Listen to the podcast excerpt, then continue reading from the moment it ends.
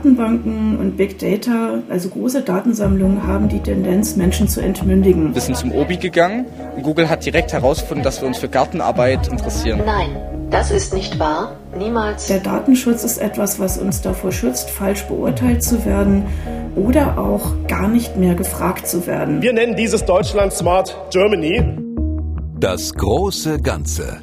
Der gesellschaftskritische Podcast von MDR aktuell. Mit Lydia Jacobi, hallo und herzlich willkommen zur neunten Folge. Ich bin Redakteurin bei MDR Aktuell und gehe in diesem Podcast jeweils mit verschiedenen Denkerinnen und Denkern kritisch den großen gesellschaftlichen Entwicklungen nach. Das Kapital sind wir hieß ein Buch, das 2017 erschien von Timo Daum. Und was er damals damit meinte, wir produzieren im Alltag Unmengen von Daten und die sind zur Währung des 21. Jahrhunderts geworden. Mit Big Data soll vieles einfacher, besser und konsumentenfreundlicher werden. Mehr Gesundheit, weniger Staus, besseres Personal, weniger Kriminalität und so weiter. Doch es gibt eben auch die Kehrseite, denn das digitale Datengold liegt in den Händen Patienten weniger. Und so warnen Datenschützer auch immer wieder vor Missbrauch, Überwachung oder Datenhandel. Renat Hangens zum Beispiel, Internetpionierin, Vorsitzende des Vereins Digital Courage und in der Jury der Big Brother Awards, der Oscars für Überwachung, wie die Zeitung Le Monde mal schrieb.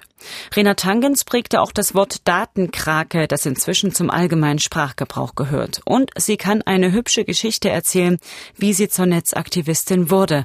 Eigentlich hat sie in den 80er Jahren nämlich als Künstlerin angefangen.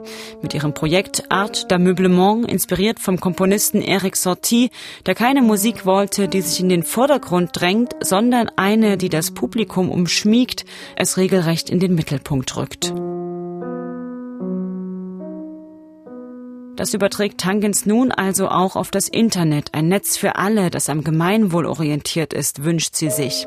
Passt das mit dem Trend zum Datensammeln zusammen? Darüber und über den Einfluss von Big Data auf unsere Gesellschaft will ich mit ihr sprechen. Hallo, Frau Tangens. Hallo, Frau Jacobi.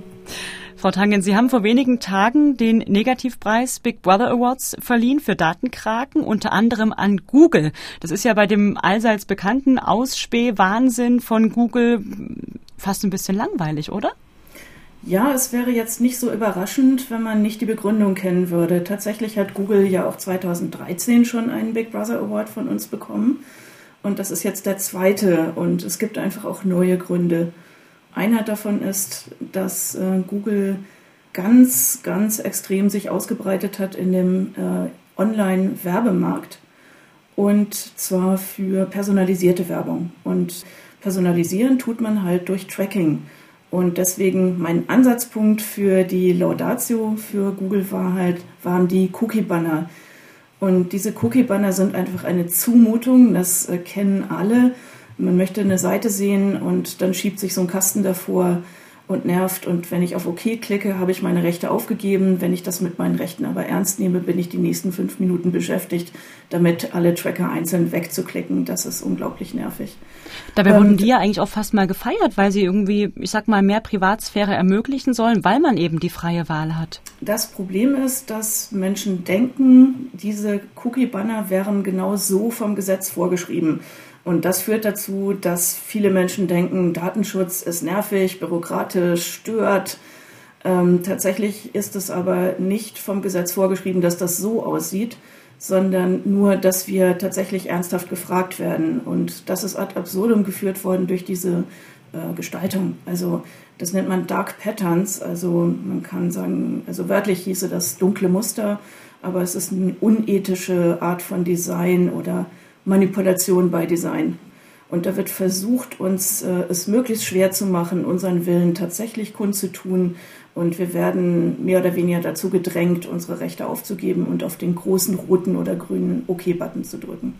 Das heißt, Google spioniert uns hinterher, sobald wir die Suchmaschine oder eine Seite aufrufen, dann sind unsere Daten beim Konzern.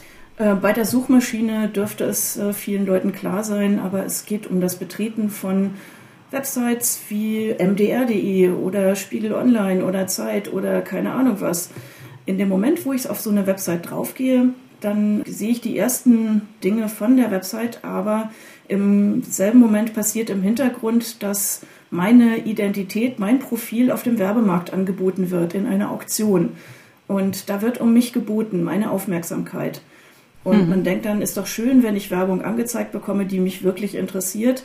Aber das kann auch sehr unschöne Ausformungen haben. Zum Beispiel, wenn angenommen wird, dass ich durch meinen Lebensstil vielleicht zu viel Geld ausgebe und ich dann unseriöse Kreditangebote bekomme oder ähnliche Dinge oder irgendwelche Gesundheitsprodukte. Es werden sehr viele Rückschlüsse darauf gezogen, welche Persönlichkeit ich habe. Und äh, das passiert nicht nur mit Google, aber Google hat einfach den größten Teil an diesem Kuchen, an diesem Werbekuchen. Google, denkt man immer, ist ja so ein großes Unternehmen, großer Konzern mit ganz vielen Geschäftsbereichen, aber 99 Prozent seiner Einnahmen macht Google tatsächlich mit Werbung. Und deswegen ist Google auch nicht, äh, man kann Google nicht abnehmen, dass sie das datenschutzfreundlicher gestalten wollen. Das äh, würde den Kern ihres äh, Geschäftsmodells berühren, denn sie äh, sie leben davon, dass sie Menschen ausspionieren, um Rückschlüsse auf ihr Leben ziehen zu können und an den richtigen Punkten anzusetzen, um sie manipulieren zu können.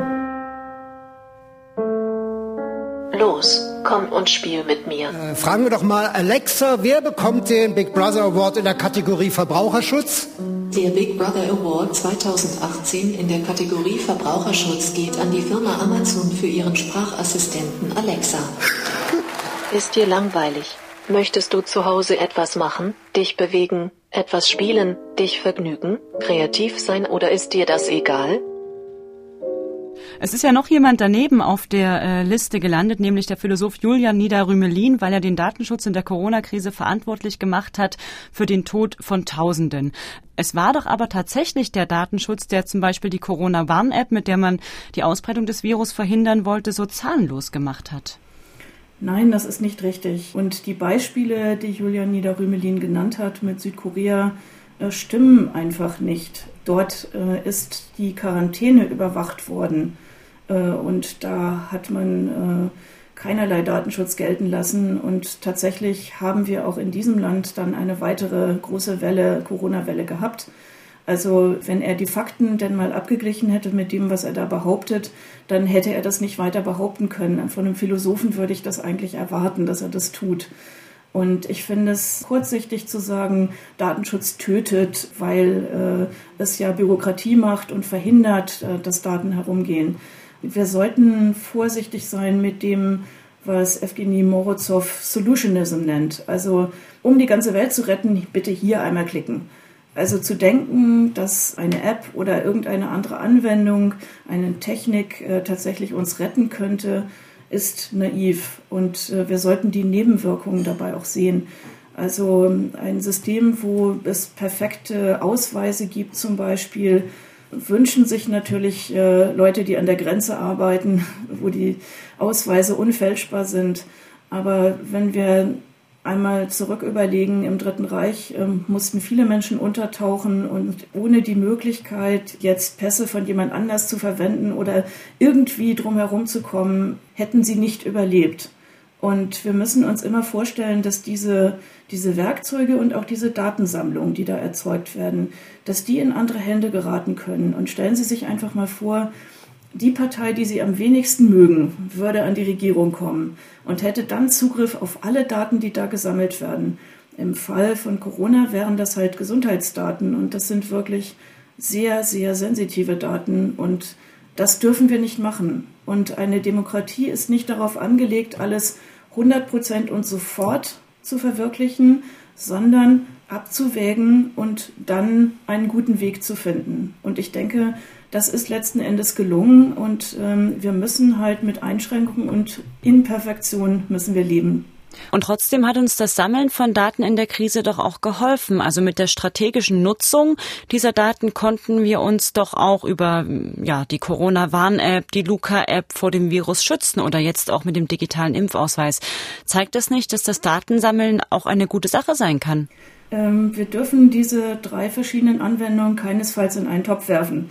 Also bei der Corona-Warn-App hat man sich sehr lange, haben sich unterschiedliche Köpfe Gedanken dazu gemacht, äh, wie man das Anliegen, also Kontakte, die potenziell gefährlich sind, halt äh, festzustellen und andere zu warnen, wenn man selber positiv getestet wurde, wie man das verwirklichen kann, dezentral und auf eine ungefährliche Art und Weise. Und ich würde sagen, inzwischen ist es relativ gut gelungen. Bei der Luca-App hat man da nicht in der Form drüber nachgedacht und ich würde davor warnen, die zu verwenden. Die ist auch von der Datensicherheit her nicht in Ordnung. Da gibt es äh, ausführliche und in der Tiefe recherchierte Artikel von Eva Wolfangel darüber. Und wie sich das mit dem Impfausweis entwickelt, das müssen wir erst noch schauen. Der ist so frisch, äh, da würde ich mich nicht darauf verlassen, dass das tatsächlich äh, so funktioniert. Äh, neben diesen genannten Sachen hat ja die Digitalisierung als Ganzes in der Krise insgesamt Fahrt aufgenommen. Also man denkt an Homeschooling, man denkt an Bildschirmkonferenzen, an Cloudworking, an Online-Konzerte, Online-Shopping, Online-Parteitage. Hat Ihnen das als Datenschützerin eher Sorge bereitet oder waren Sie auch ein bisschen optimistisch gestimmt, weil da was vorangeht, weil wir uns für so eine äh, Technik öffnen? Wir haben uns natürlich gefreut, dass was voranging und wir haben versucht auch unseren Einfluss geltend zu machen, damit sowas wie Videokonferenzen eben nicht mit dem erstbesten Tool gemacht werden. Wir haben sehr früh schon einen Artikel bei digitalcourage.de veröffentlicht, dass Videokonferenzen keine Datenschleudern sein müssen. Es gibt ja Alternativen, die nicht in USA oder China laufen, sondern äh, wo dann eben auch unsere Datenschutzregeln gelten und noch besser, wo es möglich ist, die Software auf dem eigenen Server zu installieren. Ähm, und dann sind keine anderen Dienste involviert, sondern man hat es einfach unter der eigenen Kontrolle. Und äh, solche Art dezentrale Dienste, die möchten wir gerne fördern und das ist großartig, wenn da Leute drauf einsteigen. Und wir haben tatsächlich letztes Jahr ja einen Big Brother Award verliehen ähm, an Frau Eisenmann aus Baden-Württemberg, die MS Teams einführen wollte äh, in Baden-Württemberg an den Schulen. Und es hat dort also wirklich einen, einen regelrechten Aufstand gegeben. Also es haben sich unglaublich viele zusammengetan und haben gesagt, das geht so nicht, dass Daten in die USA abfließen äh, von den Schülerinnen und Schülern. Äh, wir müssen da jetzt mal schaffen, was eigenes hinzukriegen. Das heißt, das Hauptproblem ist für Sie, wenn die Daten, die gesammelt werden, zentral gespeichert werden, zum Beispiel auf den Servern von Google oder Amazon oder Facebook und nicht das Datensammeln an sich. Man muss ja gar keine Daten sammeln. Also man muss so eine Jitsi-Konferenz ja nicht äh, abspeichern. In MS Teams äh, gibt es äh, Analysen, wo man dann sehen kann, wer hat wie lange gesprochen.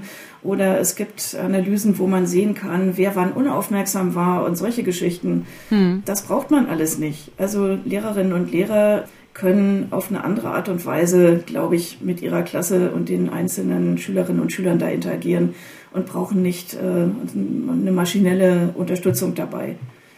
Und äh, ich habe im letzten Jahr auch einen Brother Award verliehen für Brainco. Brainco stellt äh, EEG-Stirnbänder her, die sie in Schulen getestet haben, in China und in den USA, äh, die dann in Deutschland auch schon angeboten wurden. Und Forscher aus Tübingen haben tatsächlich auch mit solchen Mitteln geforscht.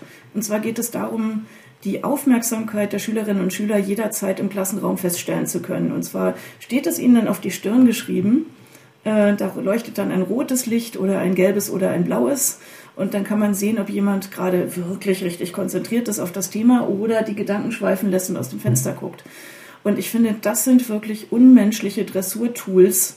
Damit sollten wir nicht arbeiten. Und äh, so eine Tendenz sehe ich auch bei Proctorio, die wir dieses Jahr für den Big Brother Award dabei hatten die die Online-Prüfungen von Studierenden halt überwachen sollen, sowohl auf dem Rechner äh, wie auch im Raum, also mit Videokamera, wo man, wenn was Verdächtiges passiert, wenn man zur Seite guckt oder so, wo man dann die Kamera herumschwenken muss. Ich glaube, das sind wirklich Überwachungsmethoden, äh, die uns was von unserer Menschlichkeit nehmen. Was genau suchst du? Denke nie, du denkst, wenn du denkst, du denkst, dann denkst du nicht, da denkst du nur, du denkst, denn das Denken der Gedanken ist gedankenloses Denken. Ja, manchmal ist mir, als hätte ich einen Clown gefrühstückt.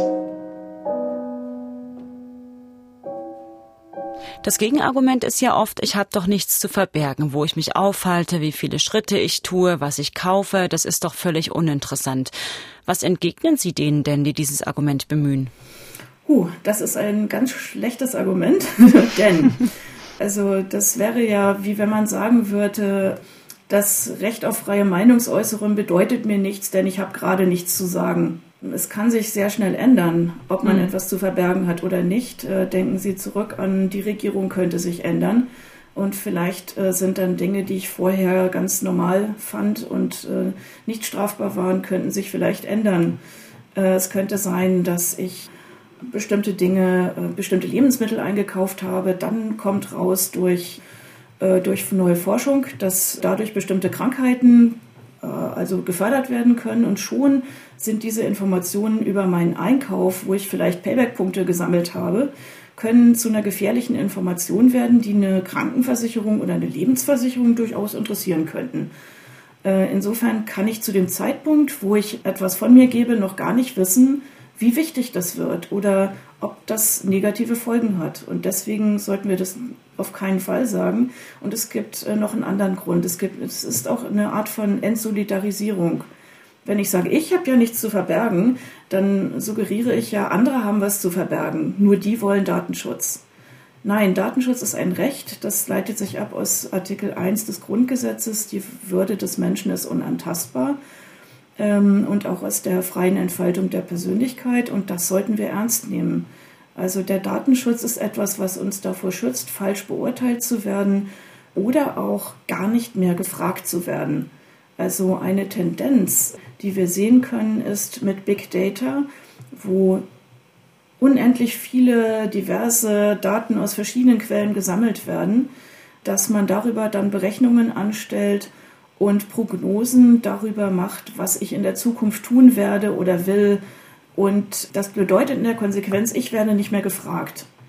Andere haben Macht über die Daten, die haben Zugriff auf die Daten und beschließen dann, dass sie bestimmte Dinge über mich äh, schon wissen im Voraus und äh, bieten mir dann vielleicht einige Artikel gar nicht mehr an oder geben mir Möglichkeiten gar nicht mehr, äh, weil sie meinen, dass es so und so sein wird. Das heißt, Datenbanken und Big Data, also große Datensammlungen, haben die Tendenz, Menschen zu entmündigen.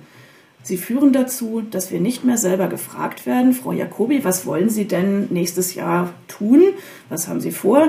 Sondern äh, es werden einfach Rückschlüsse gezogen und entweder werden sie dann damit aussortiert oder man versucht sie zu manipulieren, dass sie etwas anderes tun. Das ist äh, das Machtgefälle, was sich durch große Datensammlungen ergibt. Und diesem Machtgefälle, dem müssen wir entgegenwirken. Das ist ein wichtiger Punkt. Es geht nicht nur um meine kleine Privatsphäre, my home is my castle, sondern es geht um eine große gesellschaftliche Entwicklung von Entmündigung von Menschen durch die Sammlung von Daten.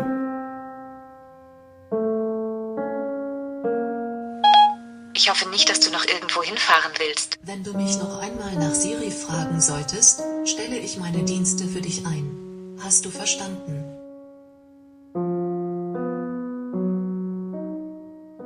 Diese problematischen Tendenzen, die aber auch in meiner Wahrnehmung zumindest auch kritisiert werden, sind ja im Gesundheitsbereich ganz stark zu sehen. Da geht es aktuell um die digitale Patientenakte. Sie hatten ja auch bei den Big Brother Awards diese App mit ausgezeichnet, wenn man es so nennen mag, äh, die Arzttermine vergibt äh, per App. Es gibt Fitnessarmbänder, mit denen wir unsere Schlaf- und Leistungsgewohnheiten überprüfen können.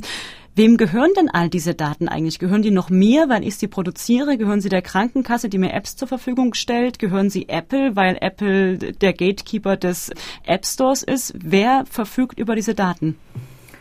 Tatsächlich ist das ein wichtiger Punkt, denn eigentlich wären es Daten, die nur mich was angehen, wenn ich sie aufzeichne. Und es ist auch überhaupt nicht einzusehen, dass eine Pulsuhr oder so ein Fitnessarmband oder irgendein Schlaftracker, warum muss der Daten in irgendeine Cloud senden und an irgendwelche anderen Stellen, die ich nicht kenne? Das ist nicht einzusehen, sondern ich sollte das auf meinem eigenen Smartphone respektive auf meinem Rechner verarbeiten können und das geht niemandem sonst etwas an. Und ob ich das mit Freunden teilen will, das kann ich mir dann immer noch überlegen. Aber ähm, von vornherein anzunehmen, dass ich alles sozusagen dann irgendwo frei verteilen möchte. Also das ist falsch und das ist Wegelagerei. Das ist der Versuch der Enteignung, also Erfahrungen, Bewegungen von uns, äh, Lebensäußerungen einfach einzusammeln und zu verarbeiten und daraus Rückschlüsse zu ziehen. Also es gibt Fitness-Apps, da haben die norwegischen Verbraucherschützer drüber äh, mal äh, eine Studie angefertigt, die an über 60 verschiedene Unternehmen irgendwo weltweit die Daten von Leuten weitersenden, die gerade joggen gehen. Also deren Aufenthaltsort die ganze Zeit gesendet wird. Bei einigen sogar, wenn sie gar nicht joggen, sondern die App ausgeschaltet ist ich finde es gut, wenn Apple das an dieser Stelle in Zukunft unterbindet. Aber kann ich nicht als Patientin, als Läuferin, als Autofahrerin auch vom Datensammeln profitieren, weil aus meinen Daten Erkenntnisse abgeleitet werden, zum Beispiel über die Sicherheit im Straßenverkehr, über Gesundheitsgefahren oder den Zustand meines Körpers? Ja, aber solche Daten kann man ja nicht alle davon, aber viele davon könnte man auch anonym sammeln. Und zwar mhm. wirklich anonym. Bei Standortdaten ist das übrigens sehr schwer. Standortdaten lassen sich extrem schwer anonymisieren, denn wenn Sie überlegen, allein der Ort, äh, wo Sie sich äh, nachts mehrere Stunden aufhalten und der Ort, wo Sie tagsüber mehrere Stunden sind, ist ziemlich genau eindeutig auf genau Ihre Person. Da schlafen Sie, da sind Sie zu Hause und da arbeiten Sie. Das ist äh, sehr klar einer Person zuzuordnen. Deswegen darf man solche Daten nicht einfach abspeichern, sondern man müsste sie dann verwürfeln, also man müsste sie unscharf machen, äh, damit sie nicht eindeutig nachvollziehbar sind. Ist die Frage, wie nützlich sie dann noch halt sind. Äh, vielleicht ist es dann auch eine sinnvollere Sache, an der Straße selber halt zu zählen, wenn man, wenn man jetzt zählen will, wie viele Autos kommen da vorbei, wie viele Fahrräder. Das kann man auch mit anderen Gerätschaften tun. Und im Übrigen halte ich es da mit dem Stadtplaner von Kopenhagen, der sagte, ich muss nicht nonstop aufzeichnen, wo jetzt Leute hier langfahren, sondern ich brauche ein paar Messungen in der Woche, während der Rush Hour, am Wochenende. Ich brauche ein paar während gutem Wetter und wegen während Ferien. Und das war's. Und dann weiß ich, ob wir gute Arbeit machen. Ähm, denn die möchten halt mehr Leute auf das Fahrrad bringen. Und das, äh, welche Maßnahmen man dafür machen muss, das weiß man längst. Äh, man muss die Fahrradwege verbessern. Äh, man muss es attraktiv und äh, sicherer machen, das Fahrradfahren. Und man muss weniger Parkplätze zur Verfügung stellen. Äh, und man muss guten Nahverkehr bereitstellen. Wenn man das tut, steigen Leute freiwillig um. Wenn man aber Parkplatz-Apps äh, unter die Leute bringt, mit, dem, mit der Erklärung, der meiste Verkehr in der Stadt ist doch Parkplatzsuche, und dann könnten wir das ja reduzieren mit so einer tollen App, das ist Unsinn. Da gibt es den sogenannten Rebound-Effekt. Ähm, das heißt, wenn man es dann doch wieder etwas bequemer macht mit dem Parkplatz finden, dann fahren doch weiter Leute mit dem Auto in die Stadt.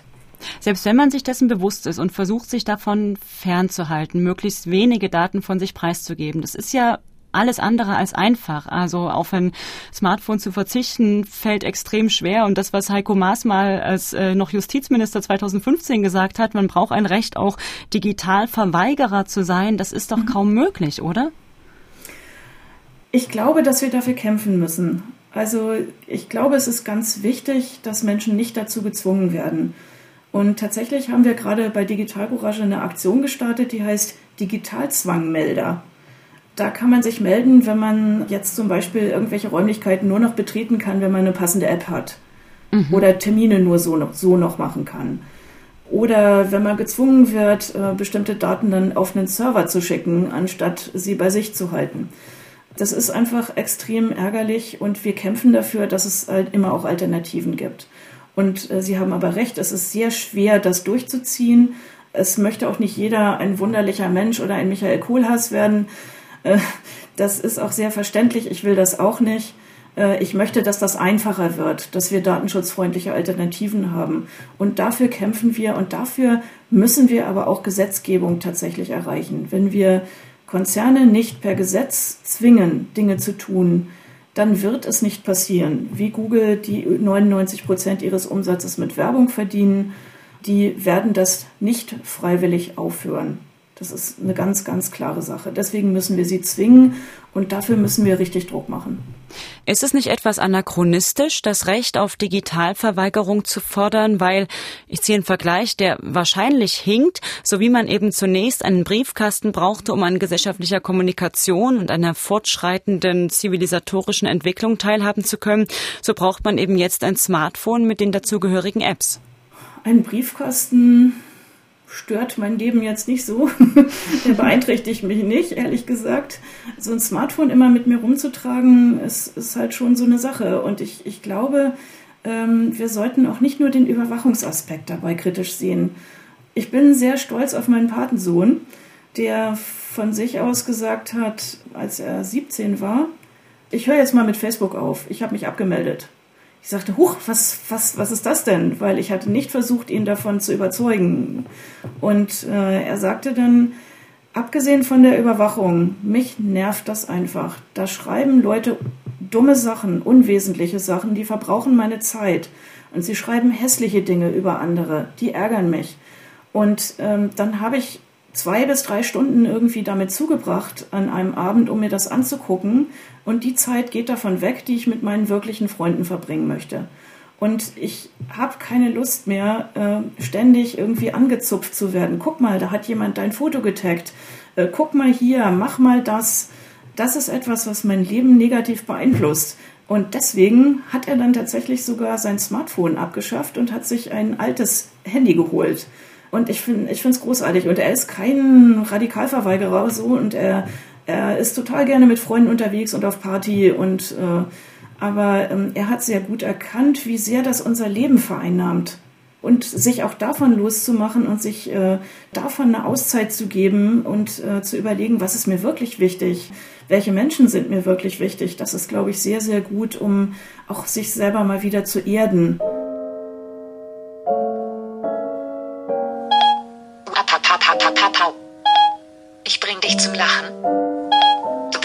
Traurig, weil du keine Freunde hast.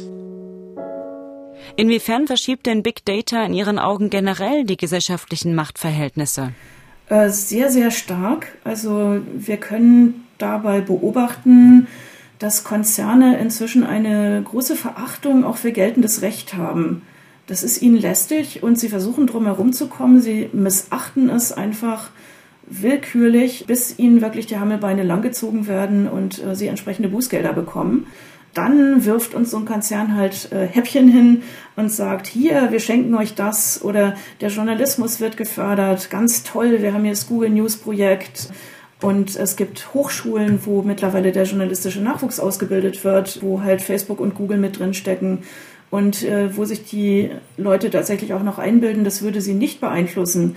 Niemand sagt, das sei jetzt so, dass Google bestimmt genau, was sie an Text schreiben.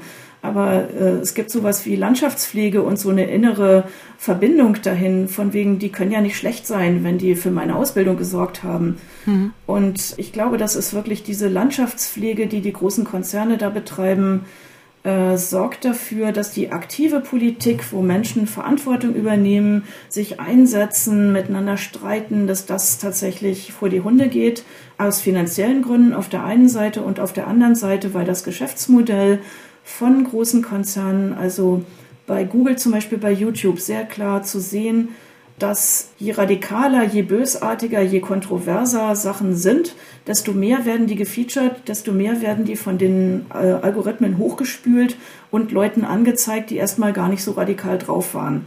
Und deshalb führt Google und auch Facebook, YouTube und so weiter führen dazu, dass Meinungen sich immer weiter verhärten und äh, dass man sehr schnell Meinungen äußert, sich sehr schnell eine Meinung gebildet hat, draufhaut nach Kräften und die Freundlichkeit und die Gelassenheit und die Großzügigkeit völlig, völlig verliert. Äh, Josef Vogel hat dafür ein sehr schönes Wort gefunden, nämlich struktureller Populismus. Und das ist das, was diesem Geschäftsmodell über Werbung Geld zu machen innewohnt, weil Werbung bedeutet, man versucht die Menschen möglichst lange auf seiner Seite zu fesseln und festzuhalten und die lassen sich besonders gut fesseln, wenn sie sich aufregen, sich empören und äh, Kommentare schreiben und so weiter. Und deswegen führt dieses Geschäftsmodell tatsächlich von Überwachungskapitalismus, führt tatsächlich zu mehr Streit und zu mehr Radikalisierung.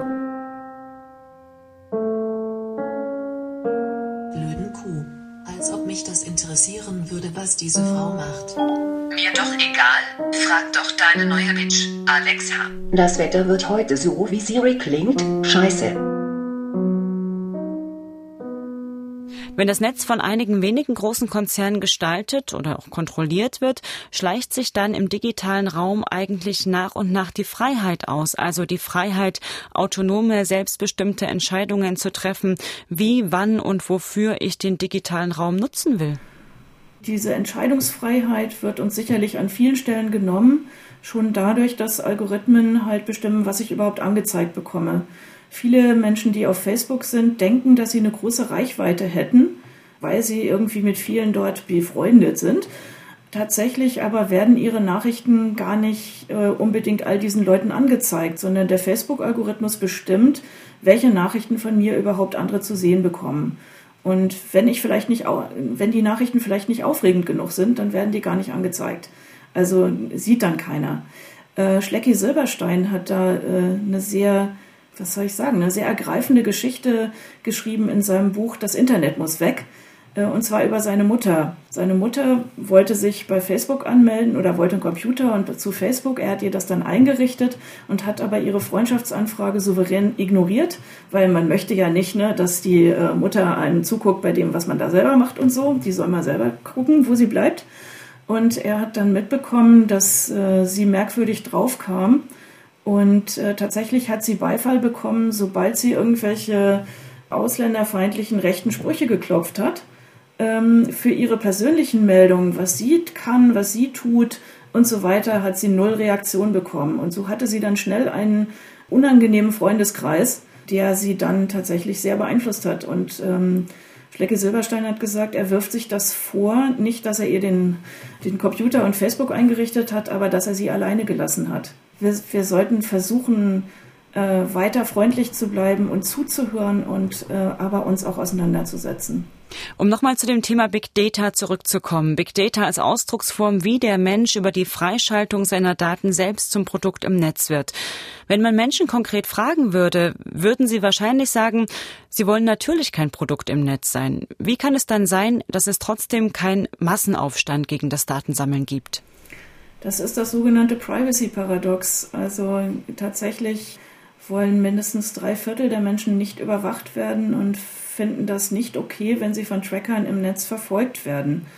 Gleichzeitig wird es ihnen so schwer gemacht, Alternativen zu nutzen und das halt abzuschalten dass man es ihnen nicht verdenken kann, dass sie nicht äh, so viel ihrer Lebenszeit dafür verbringen wollen, jetzt irgendwelche Konfigurationen durchzugucken, AGB zu lesen und Datenschutzbestimmungen und so weiter. Das ist auch nicht zumutbar. Und deswegen zum Beispiel, es reicht nicht aus zu sagen, benutzt nicht Google. Denn was soll man denn dann tun? Ja, man kann Startpage verwenden oder DuckDuckGo oder MetaGer oder, oder so. Aber auch Startpage bekommt seine Daten wiederum von Google und ist von denen abhängig. Wenn Google da keine Lust mehr drauf hat, dann können die denen einfach den Datenstrom sperren und fertig. Was wir tatsächlich tun müssen, ist eine eigenständige Infrastruktur aufbauen in Europa. Wir brauchen eine, einen europäischen Suchindex. Nicht eine europäische Suchmaschine, sondern ein Index. Das ist äh, das, was der Datenschatz, auf dem Google sitzt, sozusagen. Da haben sie halt äh, seit Anfang ihres Bestehens Webseiten durchsucht äh, und einen Index davon gemacht, welche Worte, welche Bilder, was findet sich auf welcher Website. Und das ist sozusagen der große Katalog, den die da liegen haben. Und wenn jemand dann eine Anfrage startet, dann sagen sie, da ist das Ergebnis. Und diesen großen Datenschatz, den kann keine andere Suchmaschine mal ebenso aus dem Stand aufholen. Und deswegen müssen wir alle Kräfte dafür zusammenlegen, einen solchen Index europaweit zu schaffen, wo dann Firmen aus Europa darauf zugreifen können.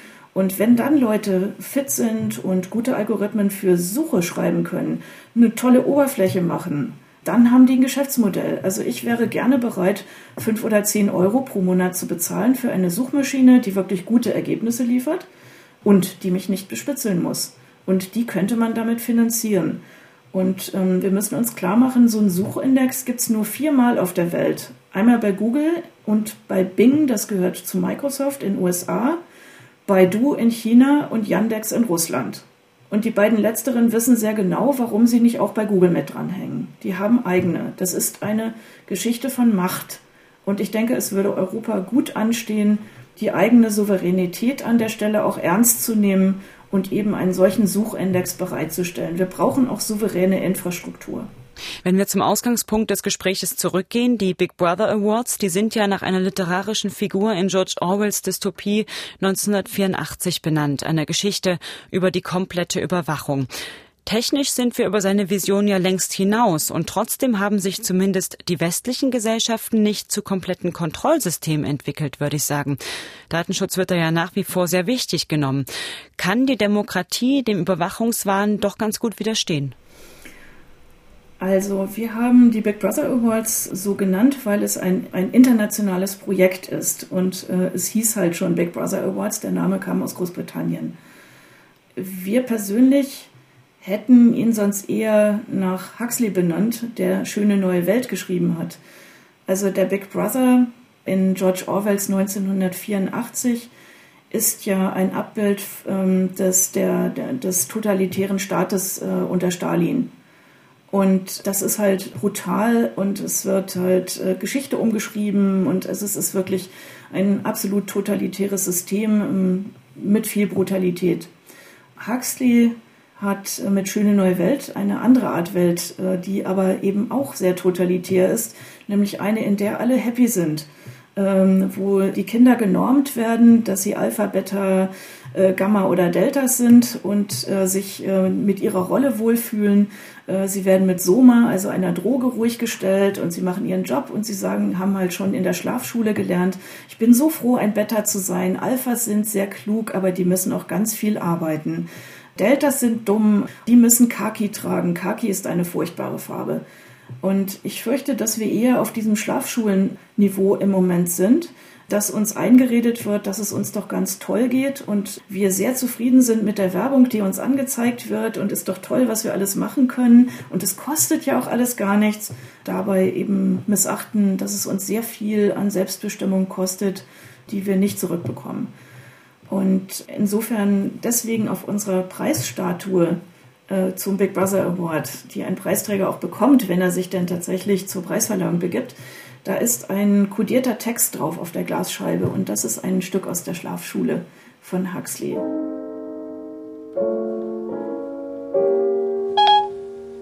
Ich war gerade mit der Apple Watch im supergeheimen Fitnessstudio. Ins Schützen bin ich allerdings nicht gekommen. In der Cloud kümmert sich niemand darum, wie man aussieht. Ich glaube, dass wir mit beiden Dingen zu tun haben, mit staatlicher Überwachung und Repression. Und wir haben aber gleichzeitig mit diesem auf leisen Sohlen daherkommenden Konsum und äh, der Einbindung und der Vorherbestimmung, wo man Menschen in bestimmte Richtungen schubst. Ich glaube, dass wir mit beidem gleichzeitig zu tun haben. Und nein, ich denke nicht, dass wir einen kompletten Überwachungsstaat haben. Ich glaube, dass die Demokratie relativ gut funktioniert. Äh, es, es, gibt die Möglichkeit von Verfassungsbeschwerden. Wir haben im Moment drei Stück davon laufen, von Digitalcourage gegen die Vorratsdatenspeicherung aller Telefonverbindungen, gegen den Staatstrojaner, das ist das Ausspähen auch von Smartphones zum Beispiel. Und das dritte ist gegen das Polizeigesetz in Nordrhein-Westfalen. Und ich äh, versuche optimistisch zu sein, dass äh, das höchste Gericht an dieser Stelle auch in unserem Sinne dann entscheiden wird. Hm.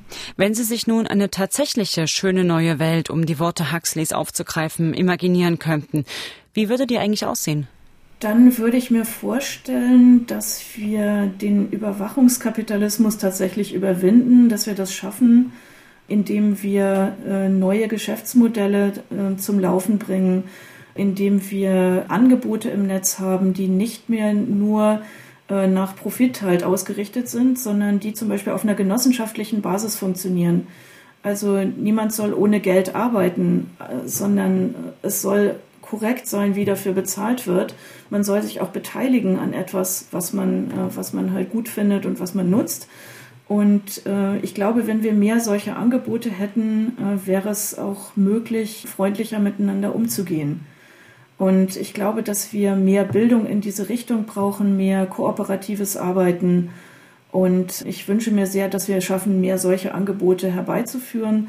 Es wird aber ein großer Kampf werden, um dahin zu kommen, denn äh, Konzerne dürfen gar nicht im Sinne des Allgemeinwohls tätig sein. Das muss man sich klar machen. Auch wenn Google behauptet, sie wollten datenschutzfreundliches Surfen jetzt ermöglichen, kann das gar nicht sein, denn eine Aktiengesellschaft muss an allererster Stelle für das Wohl der Aktionäre arbeiten, also für die Vermehrung der Rendite von den Aktionären.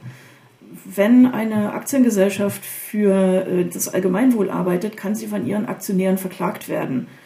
Äh, das darf sie also nur tun zum Schein, damit, um gute Stimmung zu machen, um Proteste zu vermeiden und so weiter. Da kann man dann so ein bisschen äh, freundlich zu der Gemeinschaft sein. Ansonsten muss man sich klar machen, dass jede Aktiengesellschaft, jeder Konzern, der aktiennotiert ist, äh, börsennotiert ist, dass die an allererster Stelle auf eben diesen Gewinn ausgerichtet sein müssen.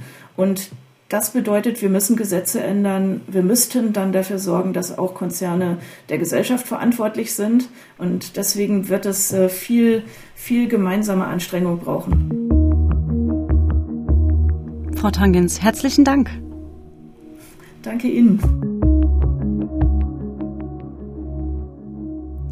Damit sind wir am Ende der neunten Folge unseres Podcasts Das große Ganze. Mehr hintergründige Recherchen finden Sie unter mdraktuell.de, zum Beispiel im Podcast MDR Investigativ, der sich zuletzt unter anderem mit Preisdumping in der Lebensmittelbranche und Rechtsextrem in der Bundeswehr beschäftigt hat.